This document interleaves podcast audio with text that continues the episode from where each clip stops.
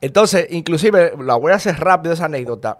Yo decía, wow, yo quisiera ser como Tony Robbins. Tómate tu tiempo, tranquilo. Pero oye, igual era la visión, porque yo decía, ¿y cómo llego yo en República Dominicana a decir que yo quiero dar una charla motivacional si la gente no tiene ni idea quién soy yo? O sea, ¿por qué una gente tendría que comprarme? O sea, ¿quién va a decir que, ah, sí, déjame ver este tipo que está hablándome de, que de motivación? ¿Por qué? Yo tengo que hacer algo con mi vida para eso. Exactamente. Entonces, a mí ahí fue que se me ocurrió el tema de dar charlas de cómo seducir mujeres.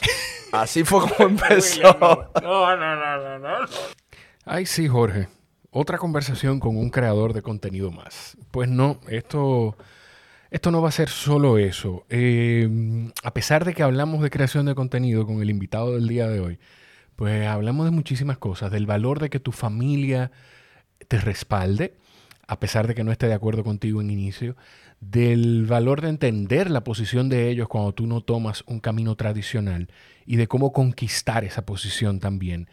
Y también hablamos de el, nosotros vamos en una búsqueda constante de qué queremos hacer, qué queremos hacer con nuestra vida, en qué queremos trabajar. Y a veces nos perdemos la oportunidad de ir descartando cosas que no queremos hacer. Y eso es importante también en ese camino.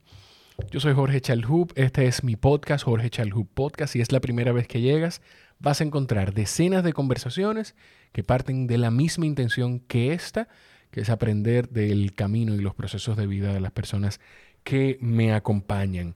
En esta ocasión es una conversación con William Ramos de Siempre Viajero, que es una plataforma de contenido de viajes, pero también es una agencia de viajes. Con William hablamos de distintas cosas y hablamos también, dentro de tantas cosas que conversamos, hablamos de cómo llegó a ese modelo de negocio de, conectar con el contenido y el negocio de la agencia de viajes. Eh, es una conversación que yo aproveché muchísimo, que yo estoy seguro que ustedes van a sacarle provecho también. A William lo puede seguir como William Ramos en redes sociales. Le voy a confirmar, yo tengo que dejar de hacer esto. Les voy a confirmar ahora mismo el usuario de William Ramos. Yo sé que su canal es siempre William Ramos TV en Instagram. Ahí lo pueden conseguir. Un contenido espectacular sobre experiencia de viaje. Eso es lo que William comparte, su experiencia. Y a mí me pueden conseguir en arroba Jorge Chalhub en cualquier plataforma. Si disfrutas de este contenido, una forma en la que puedes impactar de manera importante en lo que hacemos es suscribirte en Patreon. Patreon.com slash Jorge Chalhub. Y ahí puedes a partir de un dólar colaborar con esta causa, llamémosle de esa manera. Disfruten mi conversación con William Ramos. Tu volumen está aquí si quieres acomodarlo. Eh, y trata de hablarle aquí a esto para que te coja lo mejor posible. Acomódalo ahí como tú quieras. Ah, bueno, yo no sé si tú has escuchado alguno del episodio antes. Yo, Tú sabes que yo grabo la introducción después de grabar contigo, entonces. Y nada, ya, ya, estamos grabando. Yo, yo, vi el de Mario Dávalo también. sí. Estuve mirando ahí. ¿Te gustó? Sí, sí, está bueno, está bueno. Mario es... Mario es un personaje. La verdad que me ha ayudado muchísimo a mí. Yo le agradezco muchísimo. Sí. ¿Tú has trabajado con Capital? Sí. No ha conseguido un par de picar, como decimos nosotros. y, le, y, le, agradezco mucho siempre el apoyo a él. Qué chulería. Concho, hermano, qué bueno que, que, se dio poder tenerte en el podcast. Tú sabes que nada, que esto es a, a hablar, que vamos a tener una conversacioncita para yo poder aprender un poquito de tu proceso. Eh, después vamos me va a decir bien qué es lo que tú quieres hacer en el apartamento. ¿El apartamento es allá o aquí? No, el apartamento mío aquí en Santo Domingo. Aquí. quiero acomodarlo, como para poner algo parecido. Yo tengo ahí como una oficinita pequeña. Sí. Y quiero como diseñar un espacio así, para yo grabar mis videos, que se vean bonitos el fondo esa chulería, digámoslo así. Lo vemos y, yo en lo, que, en lo que yo te puedo orientar, tú ah, sabes. Me, yo lo agradezco. no, porque veo que el seteo aquí está bueno, por eso ya lo digo. Vamos, vamos viendo, vamos viendo. Y, va, y, ha ido cambiando. Yo te voy a enseñar unas fotos. Pues yo lo digo mucho aquí, para que, la, para que quien está escuchando que quiere crear contenido, sepa que es al paso, que lo que hay que arrancar y tirarse a la batalla. Es así, es así. ¿Tú lo viviste eso? ¿Tú, tú, ¿Cómo fue que tú empezaste, que tú decidiste empezar porque tú toda la vida has sido aventurero, tú toda la vida has, sido de viajar mucho. De hecho, yo no sé si, si la primera vez que tú viviste fuera de tu casa paterna, de tu casa familiar, fue cuando te fuiste a estudiar a España. Yo vivía en Santiago, nosotros somos de La Vega, Y entonces yo estudié en la Pucamaima de Santiago, entonces ya vivía en otra ciudad. Entonces como que estuve un poquito desapegado de la familia, eh, vamos a decir desde los 18, 17, 19 años por ahí.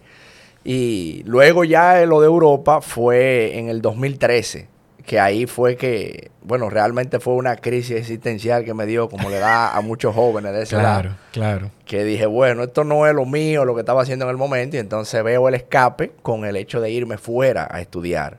¿Qué tú estabas haciendo en ese momento? ¿Estabas trabajando en tu carrera? Exactamente, porque yo soy ingeniero. Ingeniero de telecomunicaciones. Telecomunicaciones, ah, correctamente. Y entonces no me gustaba mucho lo que estaba haciendo.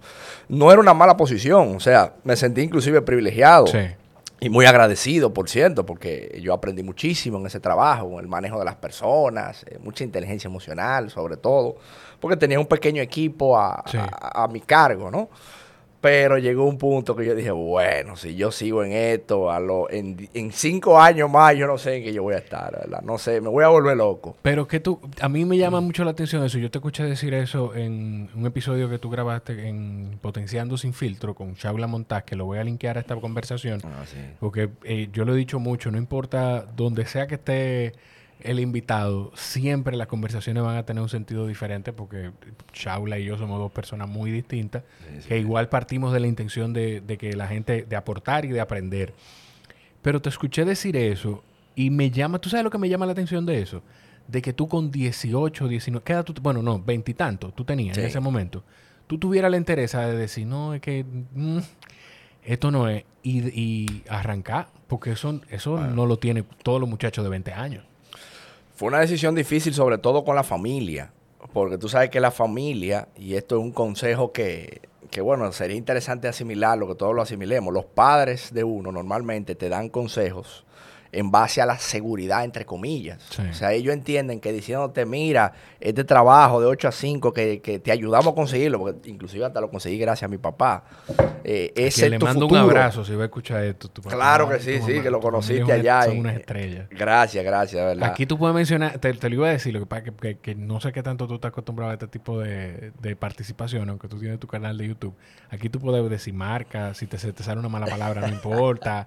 Eh, o sea, que no pasa nada. Entonces, tú, lo conseguiste a través de tu papá.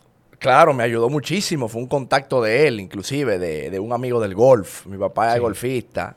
Eh, y entonces tiene muchas relaciones, una persona con muchas relaciones. Y, gracias a él conseguí ese trabajo. Y luego ya que ya tenía aproximadamente dos años, cuando yo le dije a ellos, yo dije, bueno, ¿cómo será que yo voy a salir de este trabajo? Pero salí victorioso. ¿Cómo será?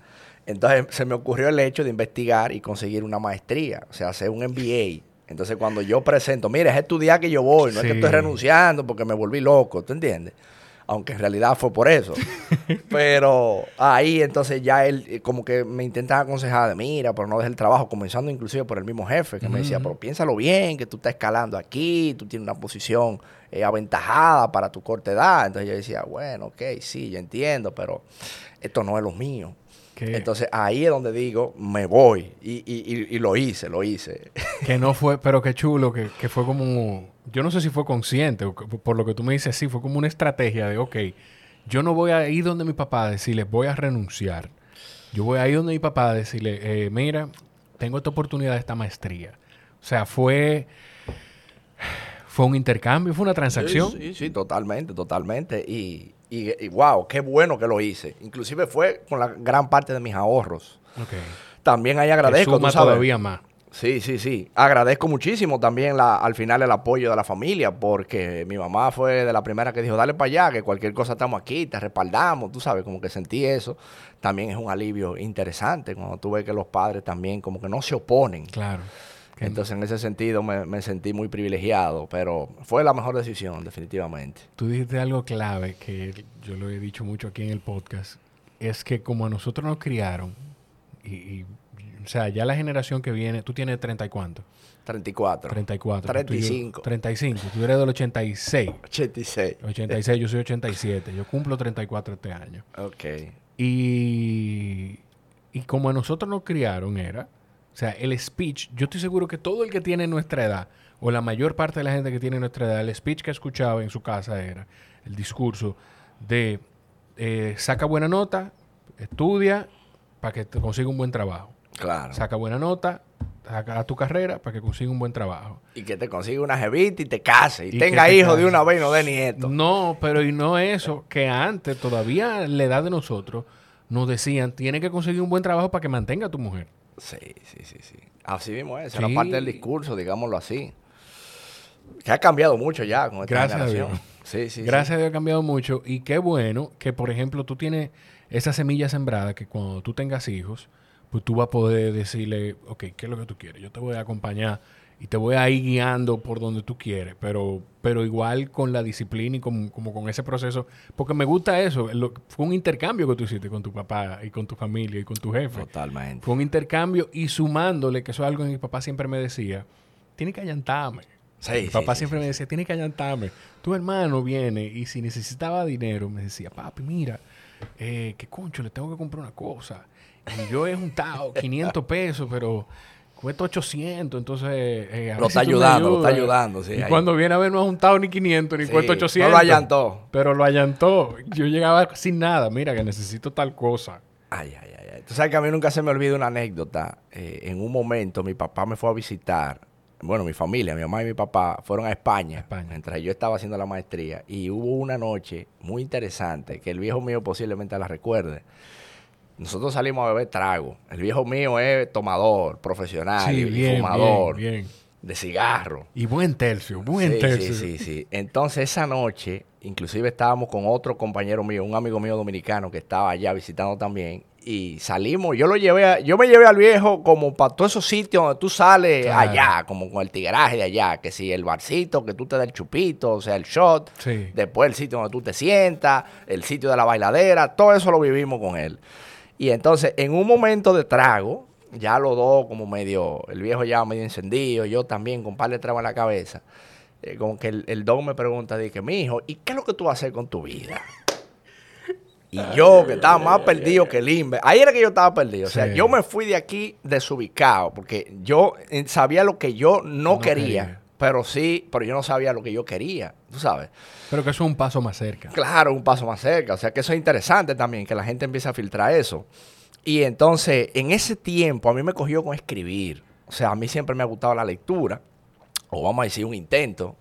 Y, me, y, me, gustaba escribir, o sea, tenía mi blog donde yo escribía mis artículos y llegué a mandar algunos artículos algunos periódicos. Inclusive una vez mandé un artículo a New York Times. Sí. Pensando como que me podían Uno no publicar. Claro. Y, tuve respuesta del editor, que fue lo interesante. O sea, yo mandé varias veces eh, diferentes artículos. Y, hubo un artículo que el editor me respondió del New York Times y me puso como que, mira, te felicito, como que qué bueno que veo como tu persistencia, como que tú estás mandando, como que estás apostando a alto, me puso. Pero lamentablemente ese tipo de publicaciones no la, no la hacemos, por esto, o sea, como que tuvo la amabilidad de sentarse a responder, no fue de una máquina que me respondió automática. Y yo tenía como esa idea de, escritor, me gustaban mucho esos autores así como Bukowski y esos autores como eh, Jack Kerouac, que hablaban como de viajes y, de ese tipo de aventuras, pero también como, como reales, tú sabes, como de experiencias de mochilero, de, de hipsters me gustaba como esa onda y también la onda de, la seducción, de, inteligencia emocional, de cómo entender el sexo opuesto, que, también yo daba charlas de eso en esa época, que eso es otra historia. Y entonces cuando el viejo me ha preguntado, ¿qué es lo que tú haces con mi vida, con tu vida, mi hijo? Le digo yo, Don, yo quiero ser escritor. Ay, ¿para qué fue eso? Yo creo que a ese hombre se le fue el humo, mi hermano. Ahí. Se quedó como pensativo, así como viéndome, como, mi hijo, y eso deja dinero, fue lo que me dijo.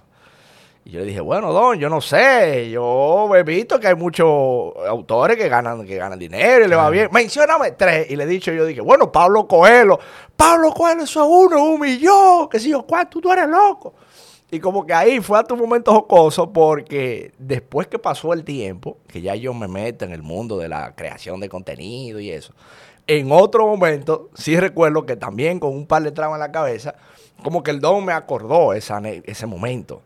En plan, como que, wow, ¿te acuerdas cuando estábamos en España? Que tú me dijiste que tú quieres ser escritor. Yo en ese momento como que no entendí. Sin embargo, ahora que yo te felicito, tú sabes, para mí eso fue un momento como que, wow, como que. Él está muy orgulloso de ti. Y yo lo digo porque yo lo conocí. Eh, yo conocí a tu papá, a tu mamá y a tu hermano. No sé si tú tienes más hermanos, pero conocí a, al, papá de tu sobrino. Allá en Punta Cana. Sí. Y te digo que está muy orgulloso de ti porque yo recuerdo que él me hizo esa anécdota. Oye, ah, mira, no sabía. Él me hizo esa anécdota. Y como tu papá habla de ti, que me imagino que es algo importante para ti, como tu papá habla, mira, a mí me da...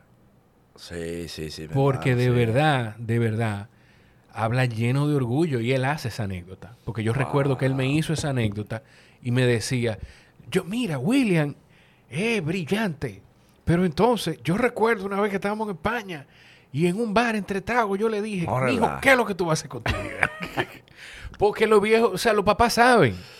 Los papás saben. Y lo, lo bonito de eso es, dentro de todo ese proceso también, que en ti siempre estuvo entonces la necesidad de comunicar algo. Porque te oí decir que tú dabas charla también. Así es. Yo tenía una. Yo, otro de mis anhelos, para decirlo así, era ser como Anthony Robbins. Como, a mí me gusta, como Tony Robbins. Como Tony Robbins. tú sabes, como así, como un, un speaker que motivacional. Da, eso era. Entonces, inclusive, la voy a hacer rápido esa anécdota yo decía, wow, yo quisiera ser como Tony Robbins. Tómate tu tiempo, tranquilo. Pero oye, igual era la visión, porque yo decía, ¿y cómo llego yo en República Dominicana a decir que yo quiero dar una charla motivacional si la gente no tiene ni idea quién soy yo? O sea, ¿por qué una gente tendría que comprarme? O sea, ¿quién va a decir que, ah, sí, déjame ver este tipo que está hablándome de, de motivación? ¿Por qué? Yo tengo que hacer algo con mi vida para eso. Exactamente. Entonces, a mí ahí fue que se me ocurrió el tema de dar charlas de cómo seducir mujeres. Así fue como empezó. No, no, no, no, no, Y yo lo hacía con otro compañero que era, estudiaba psicología en UNIBE y entonces también le gustaba el mismo tema. Entonces no nada más era la vagabundería, porque yo entendía, yo decía como que, oye, si nosotros queremos destacar, tiene que ser en algo que nadie lo haya hecho. Y el tema de cómo seducir mujeres, al principio era como chocante. La gente dijo, oye, estos tipos, tipo tan locos, pero daba curiosidad. Y gracias a eso, a nosotros nos empezaron a invitar a muchísimos programas de televisión. Yo fui a Chévere Nights, fui a, muchísimos programas de radio con toda esta gente de los medios, eh, que, le gustó la chelcha. O sea, por ejemplo, eh, eh, ¿cómo se llaman estos autores? ¡Wow! Hay tanta gente como de los medios, por ejemplo, Fran Peroso, en esa época que hicimos un programa juntos, el de Chévere Night, estuvimos con Fran Peroso, que él estaba en ese momento haciendo una película que se llamaba ¿Quién manda? Me parece que con era. Nashla. Con Nashla. Que era como que él era un seductor, no sé qué. Entonces, como que nos pusieron en un mismo programa juntos. Entonces, como que de ahí salió el otro, Kenny, por ejemplo, Kenny, Grullón como que con la chercha, le gustó y, y, no llamó. O sea, Kenny Grullón me llamó a mi teléfono Mira, me gustó lo de la cuestión de la seducción. Ven para el programa de radio que yo tengo, que cuando eso era con, con Pinky las Pintor. Puestas, creo que se llamaba ese programa. yo no, me acuerdo cómo se llamaba el programa, pero ahí estaba Pinky Pintor y estaba Miralba Ruiz. Así era. Ahora estoy recordando. Mira, me están llegando esos flashbacks. Porque estamos hablando del año 2012. Sí, sí, sí, sí, Y ahí con la chercha, con Kenny, como que nos enllavamos con él, como Kenny, mira, nosotros tenemos que echar esta cuestión para adelante. Entonces, lo que estábamos era promoviendo un taller, o sea, como una charla dirigida a hombres y, como que de repente se dio buena la, charla de los hombres. O sea, no, fue mucha gente, fueron como 18 hombres. Pero está bien. Pero estaba bien. ¿quién, era, William? Nadie. Yo y el compañero mío, por ejemplo, que no nos conocía a nadie. Pero salimos en algunas vallas eh, mm. publicitarias, que salíamos los dos, y que, como, con la camisa abierta y vaina, tú sabes, privando en sexy. Y eso llamó la atención. Entonces de ahí llega el dueño de Ferro Café, César Concepción, muy querido de nosotros como familia, casado con mi prima. y de todo, de todo el que ha ido a Ferro Café. Yo, eh, eh, Ferro se baila eso, bien. Eso, es un emblema aquí. Digo, me han contado... Bueno, no, yo tuve vida antes de casarme. sí, porque hay que, tener cuidado, hay que tener cuidado. No, no, yo tuve vida antes de casarme. es verdad. y yo creo que... Ah, digo, no, además, yo fui con mi esposa a un cumpleaños ahí. Es verdad, es verdad. Vamos a dejarlo ahí, ¿verdad? no, no, ahí. entremos más detalles. Exactamente. Y entonces el tema es que me agarra César Concepción y me dice, mira, me gusta la checha que ustedes están haciendo la seducción. Y yo estoy dispuesto a que ustedes vengan a Ferro a hacer ese show, pero con una condición. ¿Cuál es la condición? Que lo hagamos dirigido a mujeres, no a, hombres. Nosotros como que, wow, una charla dirigida a mujeres. ¿Qué pero nosotros como eh, eh, hábiles y, digamos eh, curiosos, lo que hicimos fue que empezamos entonces a leer esas autoras como de Sudamérica que hablaban del feminismo, que explicaban un poco la dinámica entre hombre y mujer, de cómo llevarse bien con las parejas. Y yo dije, oye, pues vamos a cambiarle el discurso. Y vamos a dirigir esto a mujeres y vamos a poner el trasfondo que, que, no era mentira, porque yo decía, oye, si la gente comprendiera estos principios, pues la violencia intrafamiliar se puede reducir. O sea, ese era mi discurso, mi pitch. O sea que al final era un show que tú te reías, te la pasaba bien, porque en Ferro entonces se hacía open bar.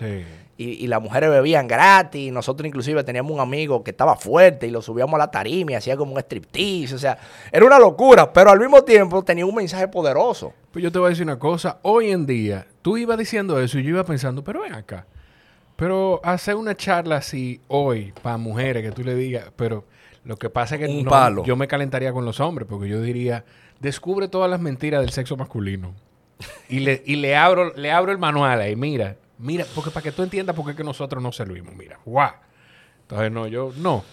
Eh, para cerrarte ese, ese capítulo, ahí entonces, cuando empezó ese éxito, inclusive yo esa charla la llegué a hacer en España. ¿Qué? La llegamos a hacer en España, inclusive. Entonces, como que. speaker internacional. Entonces, mira, mira, mira ahí como estamos ya aterrizando lo de Tony Robbins. Pero fíjate, fíjate el concepto. Yo decía, wow, yo quiero ser como Tony Robbins y hablar de motivación pero yo no puedo arrancar así. Entonces, con la charla de seducción fue que yo me di a conocer.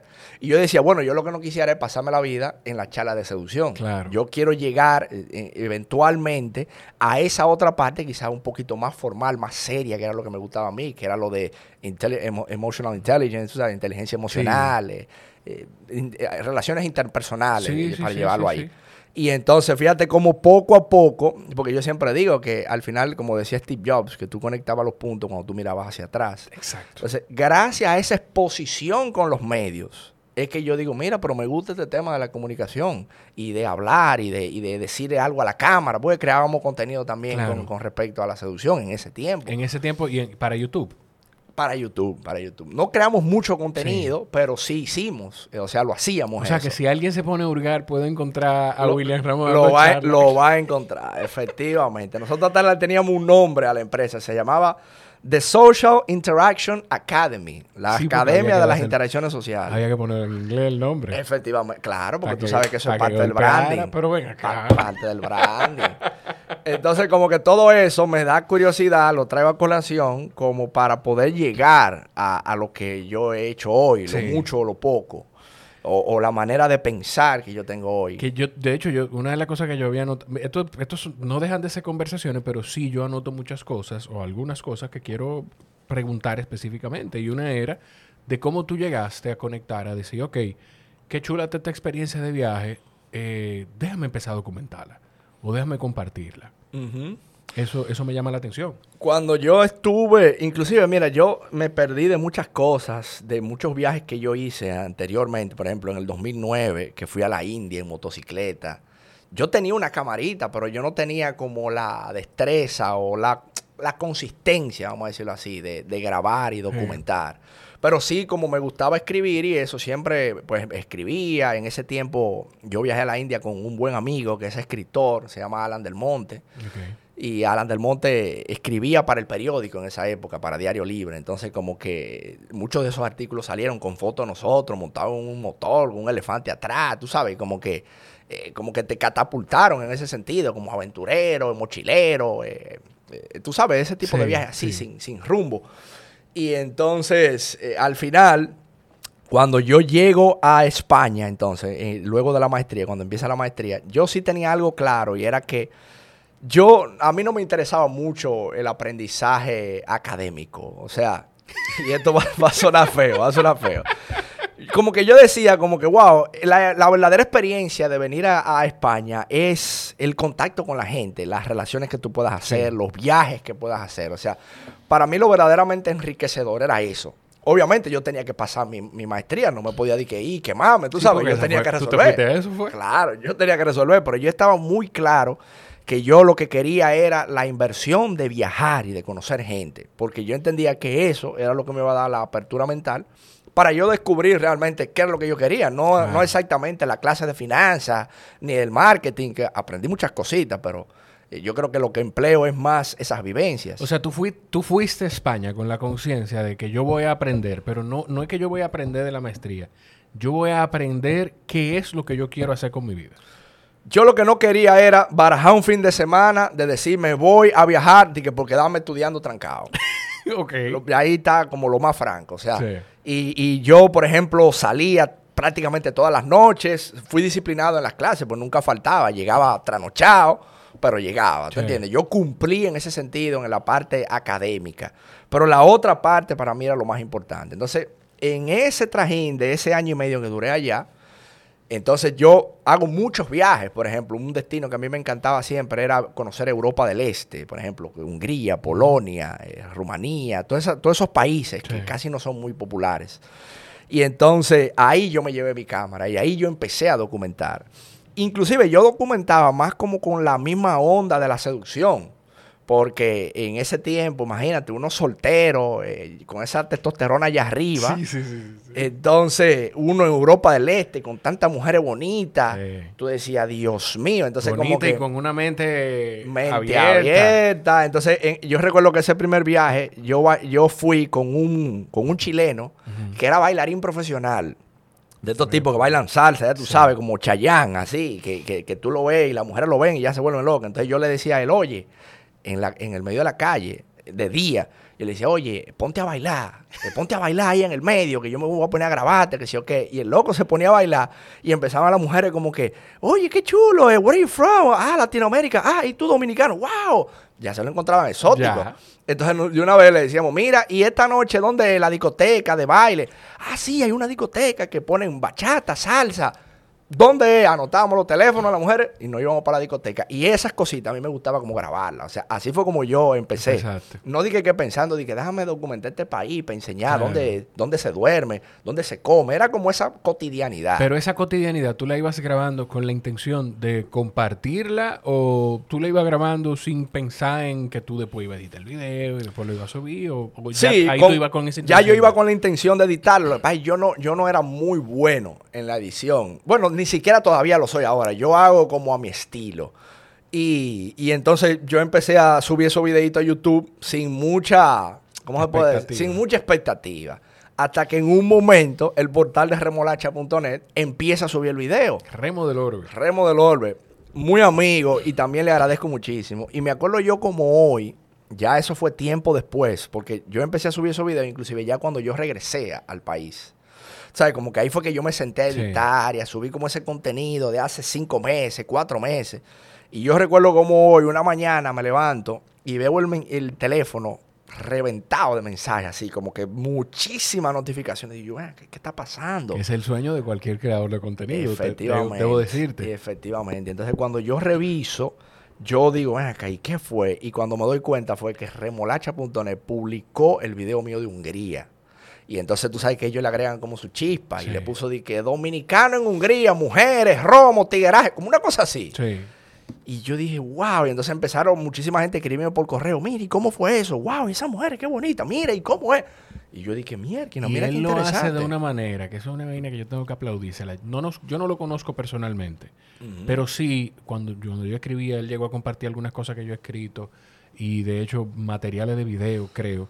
Y lo que él hace es que te pone un párrafo o, tres líneas de la noticia eh, principal o de la noticia de la fuente y te pone el enlace a la fuente. O sea, que no es que él se queda con tu tráfico. No, no, no, no. Él, redirige. Él redirige. Y, entonces le agrega como el tigraje de ellos, como tú sabes, como el título aplatanado, que, el, que es el éxito, entiendo yo, de la plataforma. Y todavía sigue vigente. tú sabes, ese es como el periódico de los dominicanos digital, digámoslo así, cuando tú quieres enterarte rápido de las noticias. Ahí me pidieron una referencia, el amigo de nosotros me pidió una referencia, me dijo, mira, me, me están hablando de esta, de esta plataforma. Y yo le dije, bueno el medio de referencia o uno de los medios de referencia para los dominicanos que no están en República Dominicana es ese. Sin yo mirar data se lo puedo decir. Totalmente. Y es de los primeros. Sí, claro. Pionero, pionero en ese sentido del blog. Entonces, él, él, él sube ese, ese, él comparte ese contenido. Y entonces, ahí es que yo digo, va acá, pero entonces esto puede tener futuro. Entonces, ahí lo que yo hago es que entonces yo como que digo, bueno, déjame yo darle con todo a esto y déjame seguir editando los otros videos. O sea, tenía ahí el de Polonia, tenía el de Austria, tenía el de, el de Croacia, el de, tenía el de esos países balcánicos, de la, de la península balcánica, que casi nadie lo conocía, Bosnia. Esos países raros, súper extraños, que yo aprendí muchísimo ahí. O sea, como a empaparse de esa cultura, eh, ver el tema inclusive hasta religioso, con la parte musulmana. Ese feedback te motivó. Claro. Entonces ahí yo agarro y, y, entonces como que le empiezo a dar duro a eso y veo que él sigue pues, reposteando los videos. Entonces ya cuando salgo a la calle mucha gente me reconoce como, ah, tú eres el de remolacha, el de los videos de remolacha. Y yo, sí, sí, sí, ese soy yo. ah, pero ven acá. Entonces ahí empiezo a darle duro, inclusive ya con el contenido de turismo interno que yo también tenía. Entonces empiezo a viajar por el país, a crear contenido de esos sitios exóticos, de esas experiencias que yo siempre como que me gustaba como darle voz a esas comunidades y a esos sitios. Y ahí inclusive vuelve y entra mi papá en el protagonismo, que fue que un día te estoy, hablando que yo estoy recién llegado de España, que no tengo ni idea de lo que voy a hacer con mi vida. ¿eh? Y entonces ya todo el mundo está como medio preocupado. Pero mire, ¿qué es lo que tú vas a hacer? Y yo decía, bueno, yo creo que el, truco está ahí por el contenido, por aquí que va el asunto. Me gustaba el tema de las entrevistas. Lo mismo que tú estás haciendo. Yo lo hice en un programa. Bueno, pero antes de llegar ahí, mi padre que un día me dice a mí, ven acá, mi hijo, ¿y tú no te atreverías a trabajar en televisión aquí en La Vega? Pues yo estaba viviendo en La Vega, viviendo con ellos en ese momento. Digo yo, wow, mira, no se me ha ocurrido nunca. Y eso viene porque un señor de allá de La Vega que tenía un programa de, televisión que hablaba del carnaval, era un programa como de temporada, llega como a pedirle un patrocinio a mi papá con, la imprenta Riquillo. Y entonces como que mi papá le dice en Chelcha, porque así fue como él me lo contó también, le dice, pero ven acá, Óyeme, tú que sale en televisión y eres un tipo hasta medio feo, ¿por qué tú no metes al hijo mío, muchacho blanco, muchacho buen mozo? Mete al hijo mío ahí para que hable y quítate tú del medio. Ah, que te, sube la audiencia. Y se lo dijo como en checha, tú sabes. Claro, sí, sí. Y el tipo se queda como pensando y dice, ven acá. Pero es verdad, ¿y al hijo tuyo le gusta eso de la comunicación? Dice, óyeme, ese muchacho, un tigre, ese muchacho ha dado charla, claro que tiene que gustarle eso. Entonces ahí cuando él me pregunta, digo yo, oye, pero yo no tengo problema, vamos, a intentarlo. Y entonces ahí él me contacta y como que, o sea, el, programa me contacta y me dice, mira, ¿qué tú crees que podemos hacer contigo? Entonces yo lo que le dije fue, bueno, mira, a mí lo que se me ocurre es que podemos mostrar en tu programa los videos míos de YouTube, de los mismos viajes, de esta chercha. Y, ah, pues también vamos a darle. Cuando llegue el día del programa, yo llego al canal de televisión, que si yo qué, me, me di mi pinta, mi cuestión. Y el presentador de ese día como que faltó. O sea, el animador y me dice, óyeme, el animador faltó. ¿Tú crees que tú te atrevas como a coger el micrófono y animar, que sí, ok, a explicar, miren, y ahora arrancamos, cuenta el segmento? Yo, no, no, no, vamos arriba.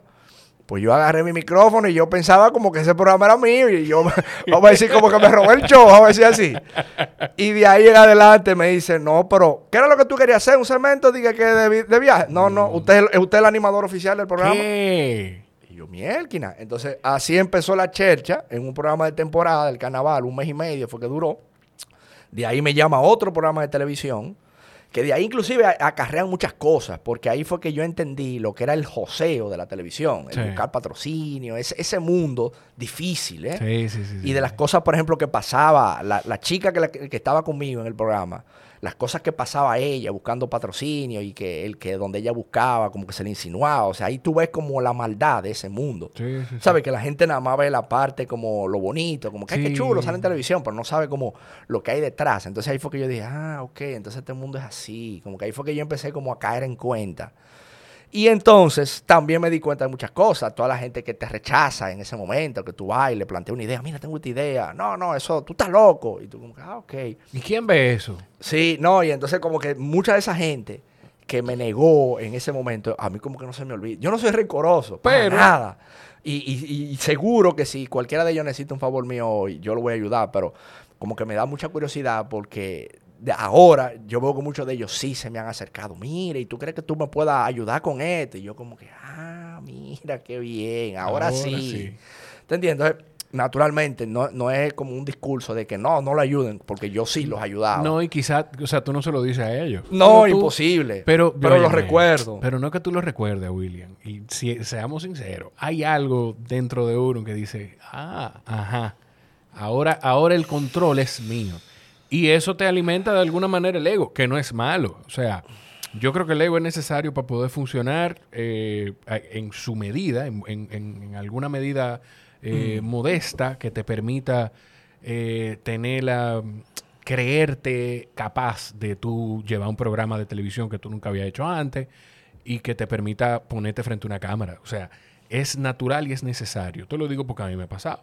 Gente que yo busqué la forma de traer al podcast en principio. Y esto es una plataforma que está empezando. O sea, que, no estamos hablando de Siempre Viajero, que es una plataforma robusta. Eh, que en principio yo, empezando el podcast, yo tengo un background de comunicación que no todo el que yo me acercaba tenía que conocerlo. Claro, porque yo tampoco, yo no fui famoso, yo salí en televisión y en radio.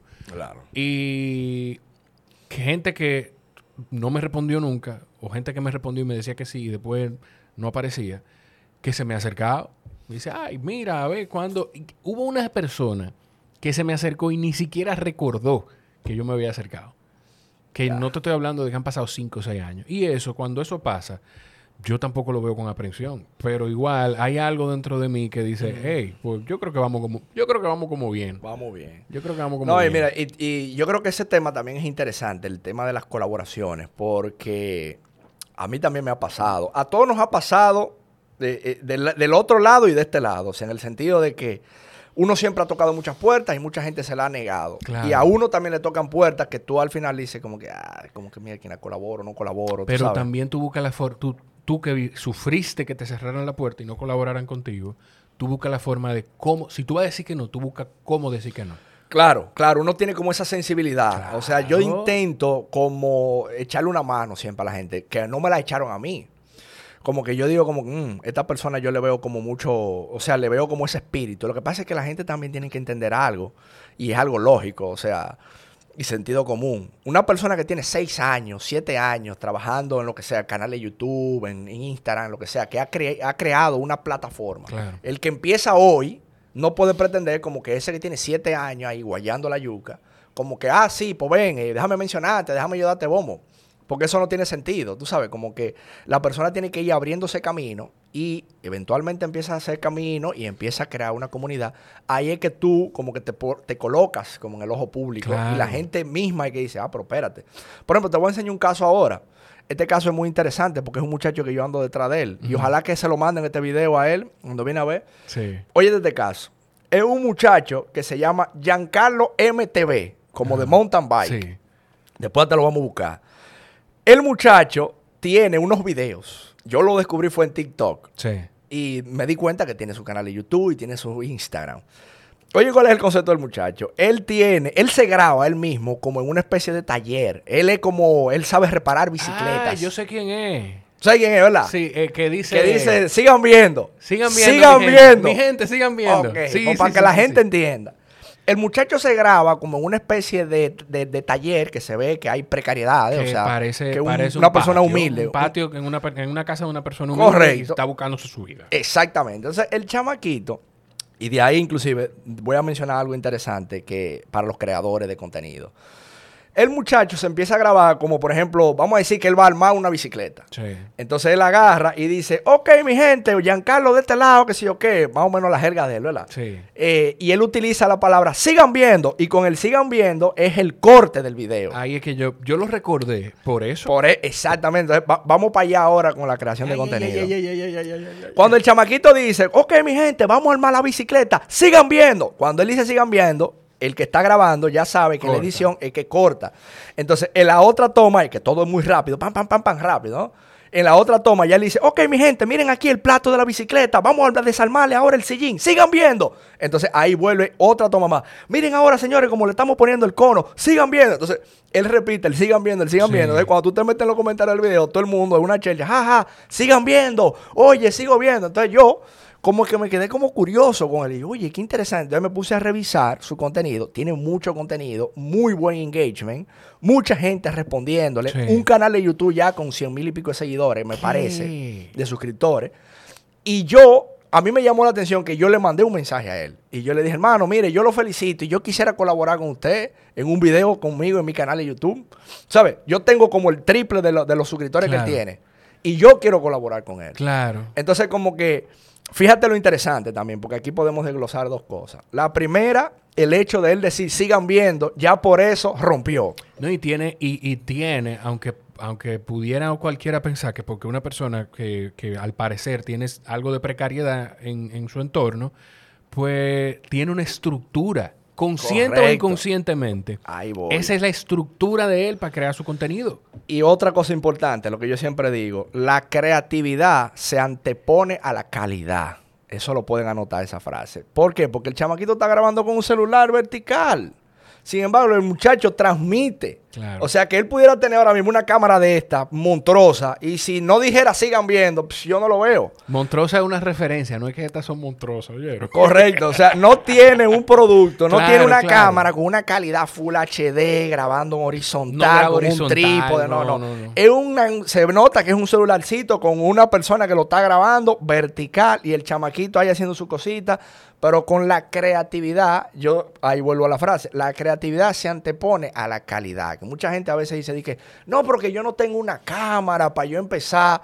Pero ahí está ese muchacho con un celularcito vertical, ya con la cantidad de suscriptores que tiene, o sea, con un engagement que quizá una gente que tiene 10 mil dólares en equipo no lo tiene.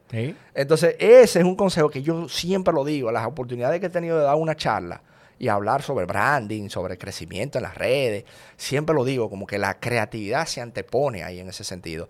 Y si el Giancarlo MTV está viendo este video, digo, si él quiere, porque él, me puede rechazar también, tiene todo el derecho porque está rankeado, ¿eh? está rankeado. Cuando viene a ver dice, no, William Ramos no me aporta nada. Perfecto. Si está viendo este contenido, compártelo. Y después que tú lo compartas con tus 300, con tus 100 mil suscriptores, tú le dices que no a William. Exactamente. Exactamente. No, mentira. Óyeme.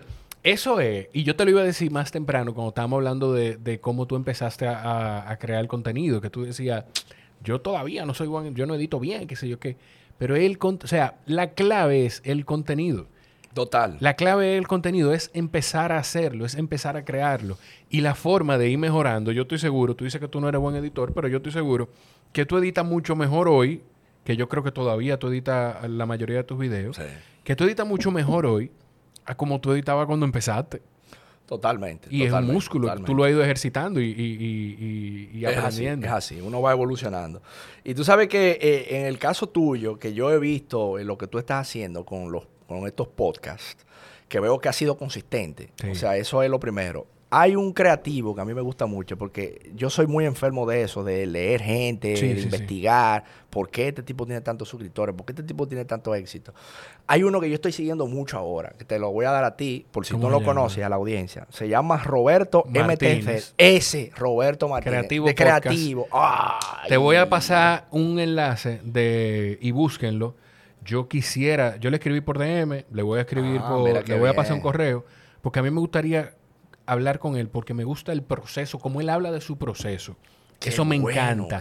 Busquen su podcast. Roberto Martínez es, y, y, mm, o sea, yo creo que él le halagaría esto si lo escucha. Es como una especie de Joe Rogan en México. O sea, el tipo tiene más de un millón de suscriptores en YouTube y las conversaciones que él graba van desde una hora hasta, dos horas. Ayer me tiré el de él con Luisito Comunica, por ejemplo. Yo no lo he visto. Una hora y cuarenta minutos. Me lo tiré tranquilo. Hay uno que él tiene con Santiago La Furcade, se llama, o Santiago Furcade, que es un ex reportero de guerra. Ah, sí, sí, sí. ese tipo, ellos duran tres horas y pico hablando, creo. Sí, sí, sí. Eso sí, William. No, no, no. Mira, ese chama, inclusive yo eh, eh, te veo por esa línea, ti. De verdad. Gracias. Estoy viendo por esa línea. Eso, eso, es una, eso es un muy buen piropo, es un gran piropo para mí. Te lo agradezco mucho. Sí, sí, te veo por esa línea. Y yo, por ejemplo, como vuelvo y te digo, yo veo esos creadores y yo digo, mmm, ¿qué yo puedo aprender de esta gente? que inclusive yo tengo un libro por ahí. Lo que pasa es que a mí se me olvidan los títulos porque yo leo como cinco libros al mismo tiempo. Y si no me gusta uno, paso al otro. Eso, eso es genial. Así que yo, yo tengo un Kindle y en la noche, para que me dé sueño, lo que hago es que leo y cuando ya me cansé, entonces me duermo. Entonces, a veces hasta se me olvidan los títulos, pero hay uno que se llama como ¿Cómo robarle? ¿Cómo robar contenido? Algo así. Eh, se llama, ese, el autor se llama, yo no lo he leído, lo tengo yo lo, yo lo tengo. Él se llama Austin Kleon y el libro se llama Roba como un artista. Roba como un artista. Correcto. Él, él es caricaturista. Eso mismo, roba como un artista. Entonces el tipo dice que no es cuestión de tú como que robar a una sola persona, como déjame yo imitar a uno, sino porque si tú imitas a uno ya tú eres un plagiador. Pero si tú imitas a seis, ya tú te creas como tu propia marca, porque tú eres lo mejor de cada uno. Entonces como que yo tengo esa visión, que a mí me gusta agarrar de aquí, agarrar de este, agarrar de aquel. Entonces, con lo de Roberto, yo estoy mirando algo interesante, que es algo que yo como que le doy calor y no le doy tanto calor, y es a los Facebook videos, a los videos de Facebook.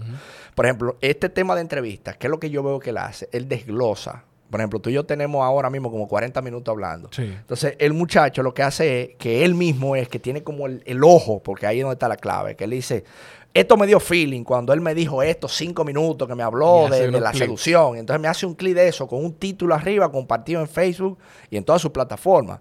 Entonces como que ahí es donde la gente como que va enganchando. Tú sabes, como que yo veo muchos programas de podcast que tiran todo muy crudo, sin darse a conocer. Porque, por ejemplo, ya Roberto, como es conocido, yo me lo voy a tirar, el de una hora y 35 minutos con visito.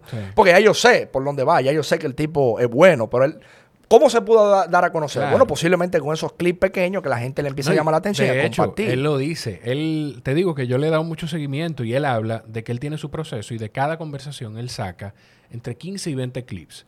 Y él tiene una forma algorítmica de él, que no sé ah, cuál es, de él rankear sus clips y decir, de este, este clip va a ser el número uno, este es el número dos, y así lo va poniendo. Y el número uno sale, si él publica un episodio un martes a las 9 de la mañana, el, número, el clip número uno sale el lunes en la noche y él lo programa. Sí, él lo programa. y dice como que tiene el algoritmo que a las 10 de la mañana tira el video anterior, a las 12 tira un repost de no sé qué, a las 5 de la tarde entonces tira el video bueno y en las 9 tira el...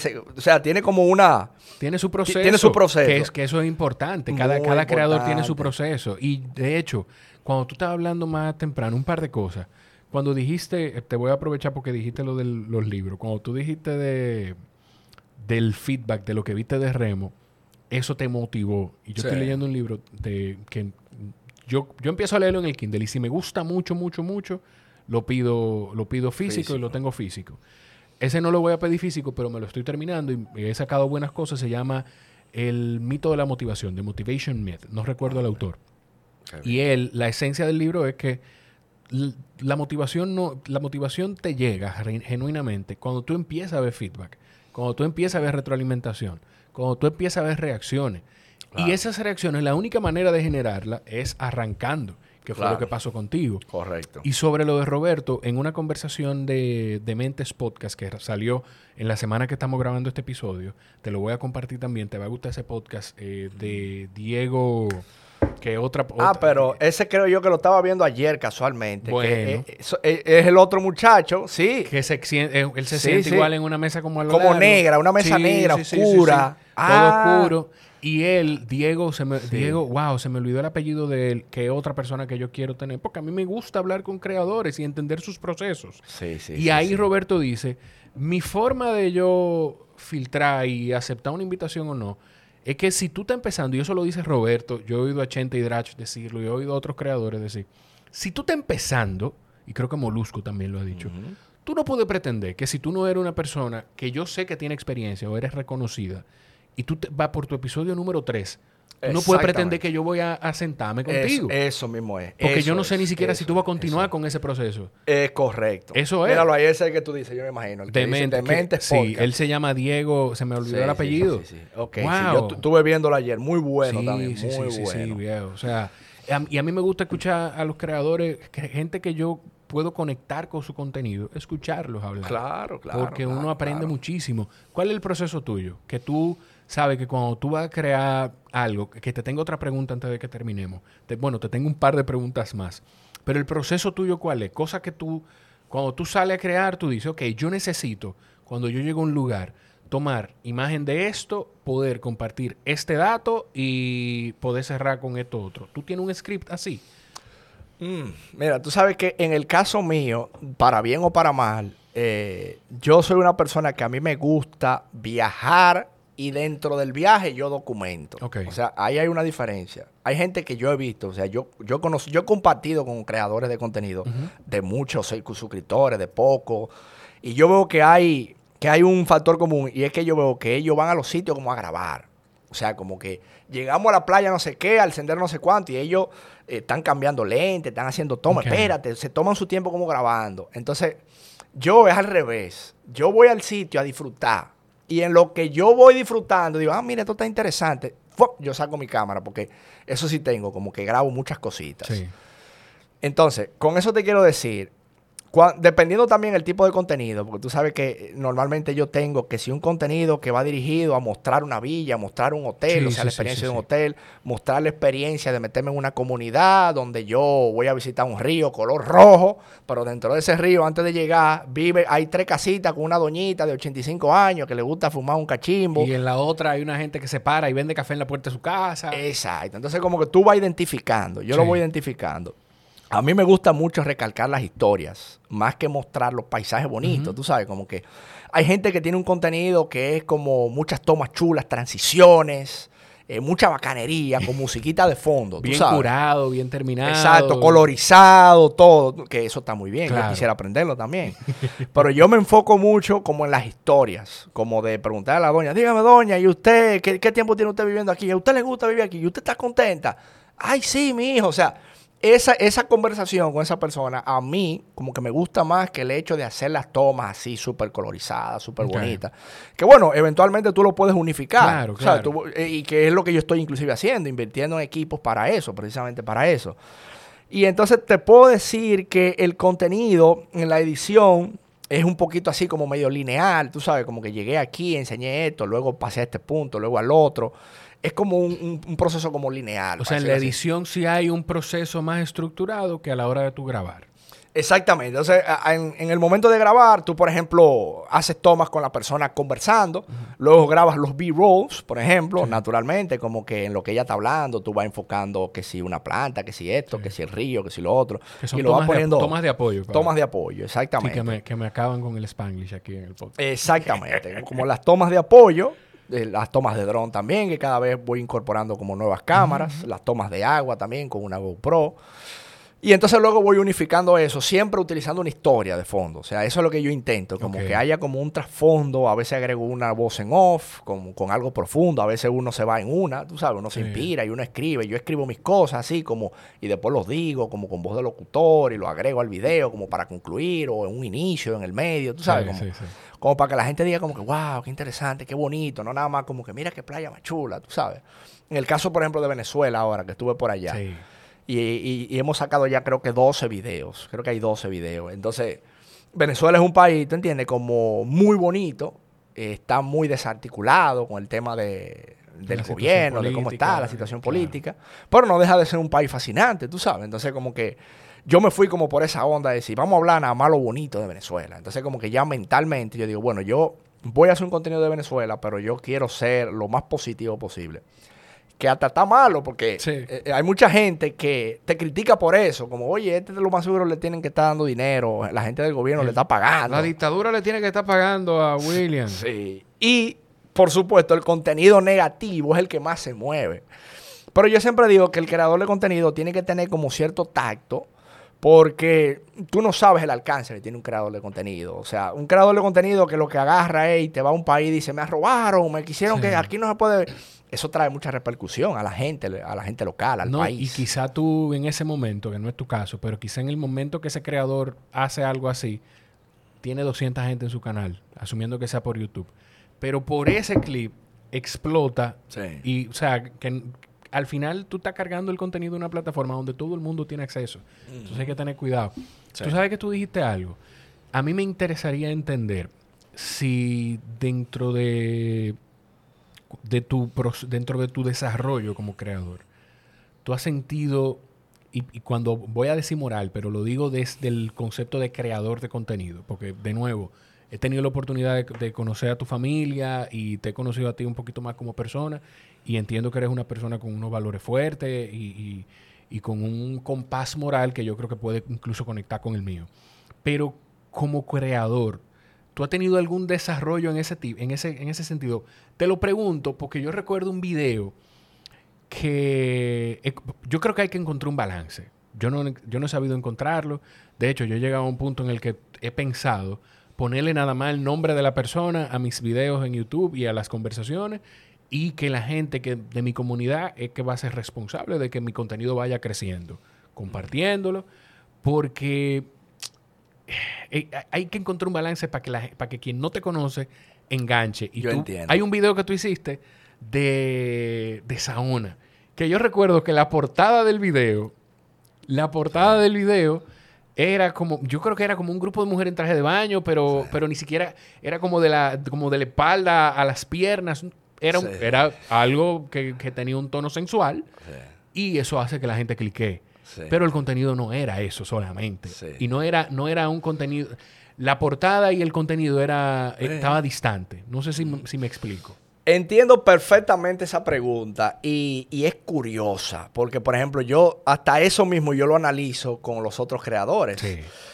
Y yo entiendo, esta es mi percepción, puede ser que esté equivocada, pero yo pienso que para tú darte a conocer hay que utilizar ciertas estrategias. Porque ya después que tú tienes un nombre, ya cuando tú eres eh, Roberto MTZ, que tiene un millón y pico, Tú ves que ya los contenidos de él dicen, Luisito comunica, eh, radio, el que sé yo qué, la cuestión de él. no, le pone, no le pone título. Ya él no le pone título. Ya él no tiene que ponerle título, porque ya él tiene una comunidad que sabe que lo que él está haciendo está bien. Pero ahora, ¿cómo llega él ahí? ¿Tú entiendes? Esa es buena pregunta. En mi caso, yo siento lo siguiente. O sea, si yo voy a crear un video de, por ejemplo, hasta vámonos un poquito más para atrás, de Bahía de las Águilas. A mí no me gustaba ponerle simplemente Bahía de las Águilas, República Dominicana, William Ramos TV. Yo decía algo como que mm, a mí me gustaría ponerle, por ejemplo, el título No te imaginas lo que descubrimos yendo al sur profundo. ¿Tú entiendes? Entonces, ¿Qué pasa con eso? Que la gente que no me sigue, como tú bien explicabas, porque estamos hablando de crear la comunidad, dice, ¿cómo así? ¿Qué fue lo que se encontró en el sur profundo? ¿Tú entiendes? Como que es más fácil que te cliquen por eso a que te cliquen porque simplemente diga Bahía de las Águilas, República Dominicana, William Ramos TV. Como que quién es William Ramos TV y yo no quiero ver Bahía de las Águilas. Ahora, si el título es llamativo, no, no, te imaginas las cosas que aparecen en el sur, en los misterios del sur profundo, los lugares que nadie conoce el sur. Entonces la gente dice, ah, mira, pero dame, dame, por curiosidad. ¿Qué es lo que pasa aquí? Y en esos videos, yo, por ejemplo, claro, he utilizado muchos, muchas fotos de portada de que quiero mostrar alguna playa o algo y naturalmente tú puedes poner una muchachona que se vea media, media, media sensual. Claro. Ya yo casi no lo hago eso. ya ha ido evolucionando. Por eso te pregunto, como, como si tú has tenido como una especie de desarrollo. Sí. Y ojo, yo, yo utilicé la palabra moral a falta de, utilizar alguna otra. Porque yo entiendo que, o sea, que es un tema de como de encontrar un balance de, espérate, yo tengo que hacer que la gente clique y que entre. Es correcto, es correcto. Por ejemplo, ese video específicamente era, yo promovía las excursiones solo para solteros. ¿Tú entiendes? Entonces yo decía, wow, yo quiero promover las excursiones de soltero, pero es yendo a Isla Saona, pero quizá la gente no va a cliquear por Isla Saona. Pero en el video, como el título es Isla Saona lleno de mujeres solteras, entonces ya la gente dijo, ¿cómo lleno de mujeres solteras? ¿Entiendes? La, la, gente cliqueó. Entonces la gente cliquea y ve al final y dice, ah, pero mira, está interesante. O sea, porque yo tampoco quiero incitar a lo morboso. Claro. sabes, como que dentro del video, tú ves que inclusive como que no hay nada que esté como fuera de lugar, o sea, está la gente compartiendo, que es realmente lo que yo promoví, es lo que sigo promoviendo.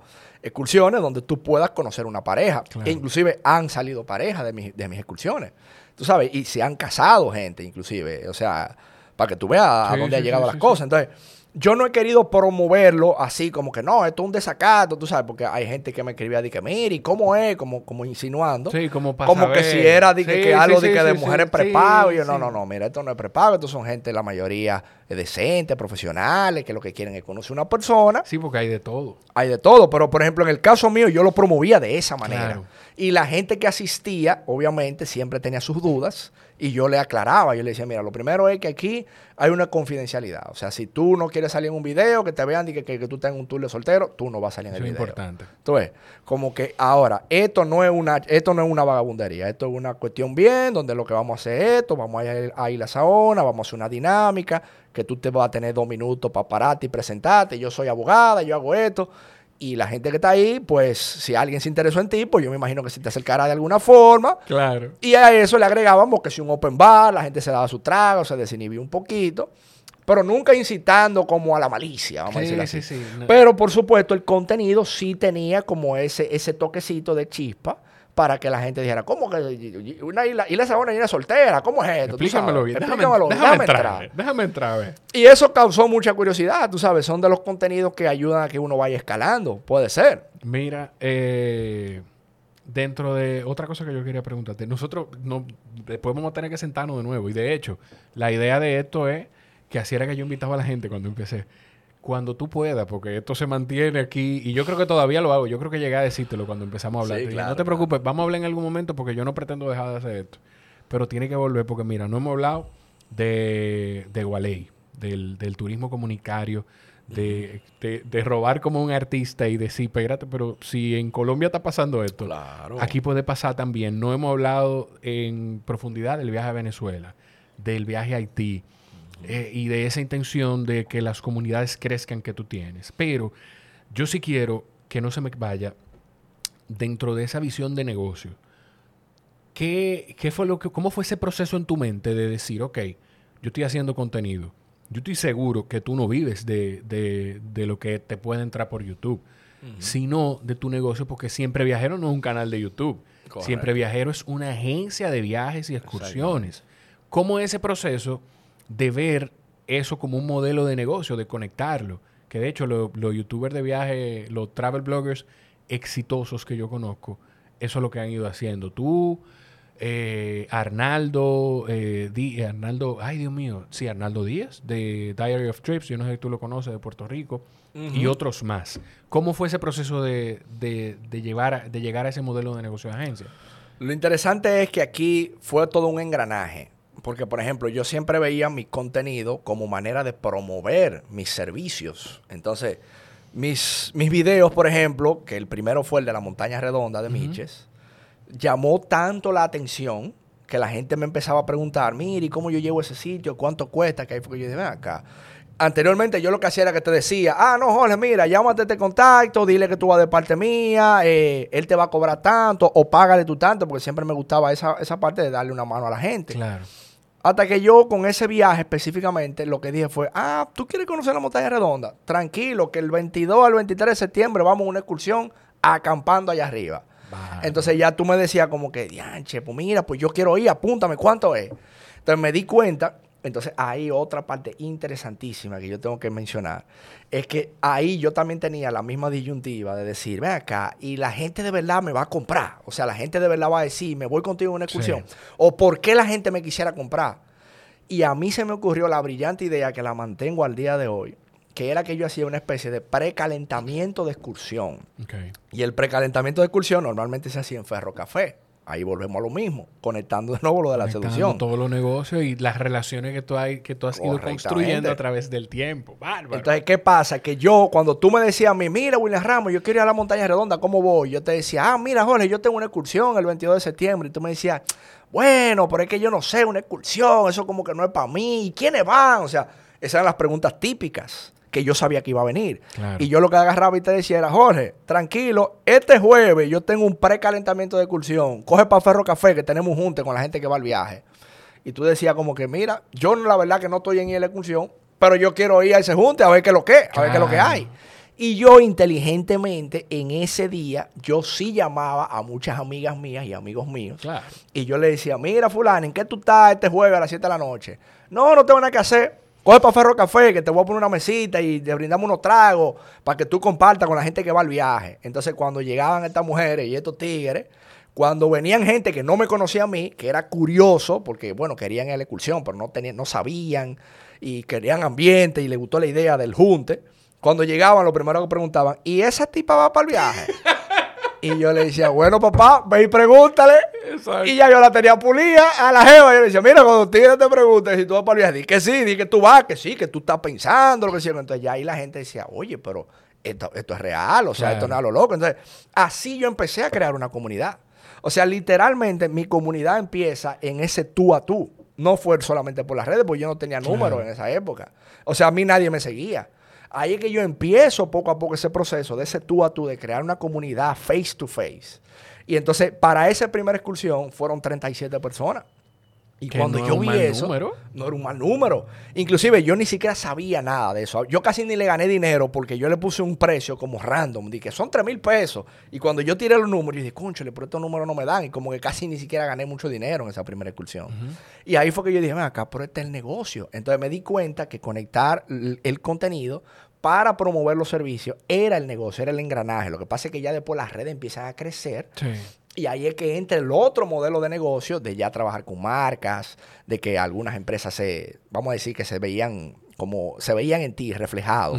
La visión tuya como que encajaba dentro de su filosofía y te decían, mira, que yo quiero colaborar contigo, ya que tú tienes esto, ya tú tienes un producto, yo quiero incluir, por ejemplo, mis refrescos contigo, quiero incluir mi botella de agua, quiero incluir este servicio, quiero incluir mi chaleco salvavidas, cualquier cosa, mi ropa, mi marca de ropa.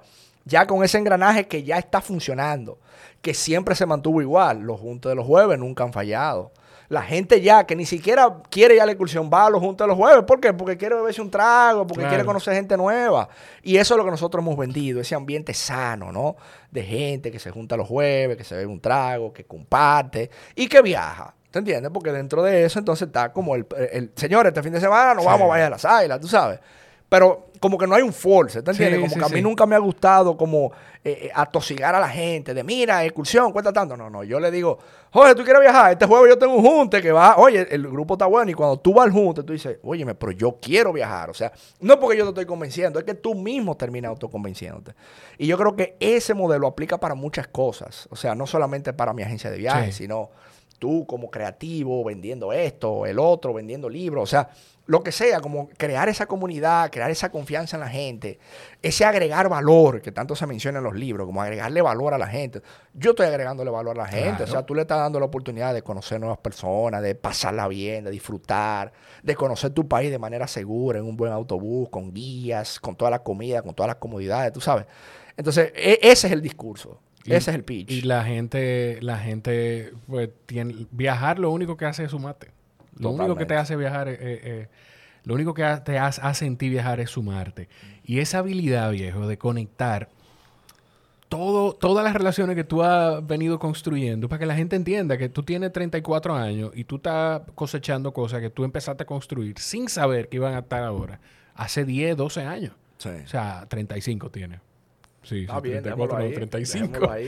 Eh, William, Viejo, de verdad, gracias por compartir parte de, tu proceso, parte de tu desarrollo. Yo estoy segurísimo, yo le he sacado muchísimo provecho y yo estoy seguro que va a haber mucha gente también que va a poder sacarle provecho a la conversación. Eh, yo te sigo ya donde la gente, el que, el que ha llegado hasta aquí, que yo estoy seguro que te va a seguir, donde sea que tú estés, ¿dónde te puedes seguir? claro, estamos ahí en YouTube, William Ramos TV, también en Instagram creamos mucho contenido, Facebook page, eh, hasta en Twitter. Yo ahora estoy en, el, en el TikTok. En TikTok, ¿te y, y, me parece interesante el algoritmo de TikTok, ¿eh? como el crecimiento que uno tiene ahí. Es, más, es más, lo que ha, con lo que ha conectado TikTok con la gente, que es más, la plataforma se involucra menos en que, en que las cosas se empujen. Te empuja, si tú enganchaste y la gente le gusta lo que tú estás haciendo, pues va a seguir, Va a seguir creciendo. De verdad, gracias. Yo estoy seguro, tenemos que sentarnos otra vez en algún momento y tenemos que hablar de, tu espacio ahí en el apartamento. Claro que sí, sí, porque tengo que poner algo parecido a él. Sí, sí, sí, vamos, vamos a hablar, vamos a hablar. Lo que yo pueda apoyarte, te voy a apoyar. Señores, si llegaron hasta aquí, pues lo que les voy a pedir es que compartan el episodio con alguien que ustedes entiendan, que pueda aprender de, esta conversación de emprendimiento, de viajes, de, de familia y de desarrollo que yo he tenido hoy con William Ramos de Siempre Viajero.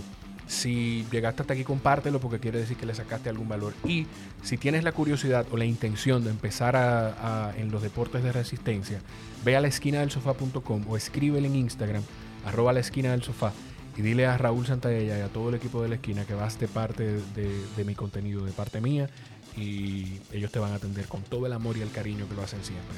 Los quiero mucho. Gracias, gracias, William. Un placer es mío, hermano. Nos escuchamos en la próxima. Bye bye.